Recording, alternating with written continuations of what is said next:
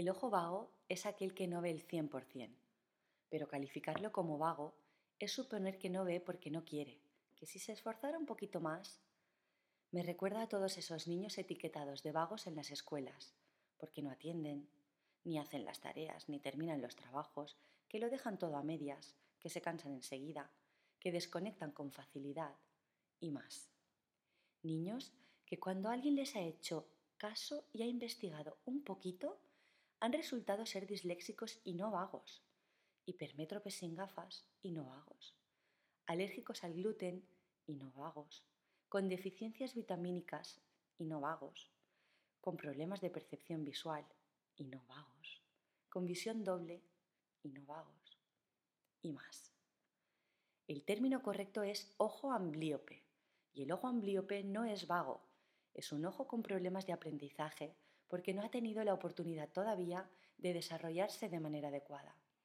Y esa oportunidad hay que dársela como a los niños vagos. La ambliopía es un desorden del complejo procesamiento visual.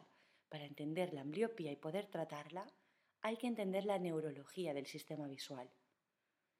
Según la definición clásica, la ambliopía es una disminución de la agudeza visual sin que exista ninguna lesión orgánica, es decir, patología, que la justifique, y el tratamiento es el parche.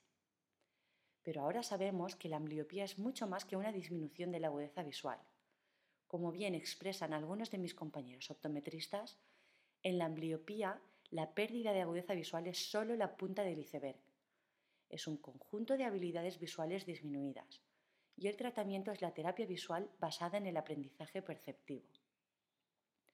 La terapia de parches se ha utilizado comúnmente a nivel clínico para mejorar las funciones visuales en el ojo con ambliopía por oclusión del ojo contrario, bajo el supuesto de que la ambliopía es un déficit puramente monocular.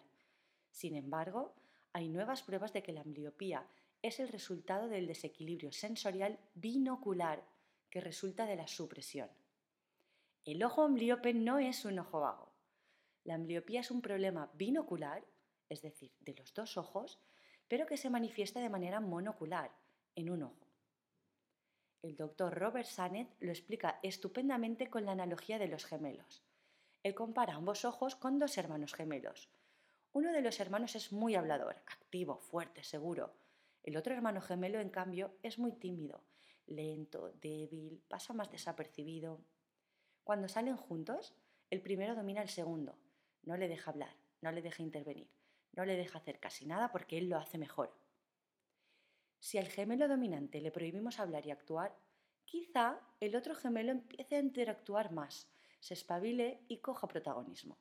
Y al cabo de un tiempo es posible que ese gemelo que pasaba desapercibido haya conseguido potenciar mucho sus habilidades y se haya vuelto más fuerte. Pero ¿qué ocurrirá cuando le quitemos la prohibición al gemelo dominante? Evidentemente que esa dominancia no habrá desaparecido y por mucho que el otro hermano gemelo haya conseguido hablar más por un tiempo, las cosas volverán poco a poco al punto de partida. En ningún momento los dos hermanos gemelos se han relacionado entre ellos, no han aprendido a cooperar ni a trabajar en equipo, de manera que la desigualdad y la competencia entre ellos seguirá ahí. Justo lo que ocurre con el tratamiento clásico del parche. Al quitar el parche, el ojo dominante volverá a dominar y anulará al otro poco a poco, no dejándole hablar. Tras el parche, los cambios no perduran en el tiempo porque no hay una mejora en la visión binocular. Los dos ojos funcionaban y siguen funcionando por separado. La ambliopía es un problema de competencia binocular y si nos empeñamos en tratar solo el problema de la agudeza visual, no vamos a conseguir buenos resultados a largo plazo. Es más, la penalización de un ojo puede ser un problema para las familias, ya que puede producir un daño psicológico en el niño. Hay que desconfiar de las etiquetas como la de vago, o por lo menos cuestionarlas e investigar al respecto. Da igual que se refieran a un niño o a un ojo. Esto nos puede ayudar a encontrarnos con algo que, nos había pasado desapercibido, o para dar con mejores alternativas de tratamiento. Nuestros cerebros son increíblemente plásticos, incluso en la edad adulta, y tienen una habilidad enorme para compensar y hacer nuevas vías con práctica. Te mando un abrazo y te doy las gracias por haberme escuchado.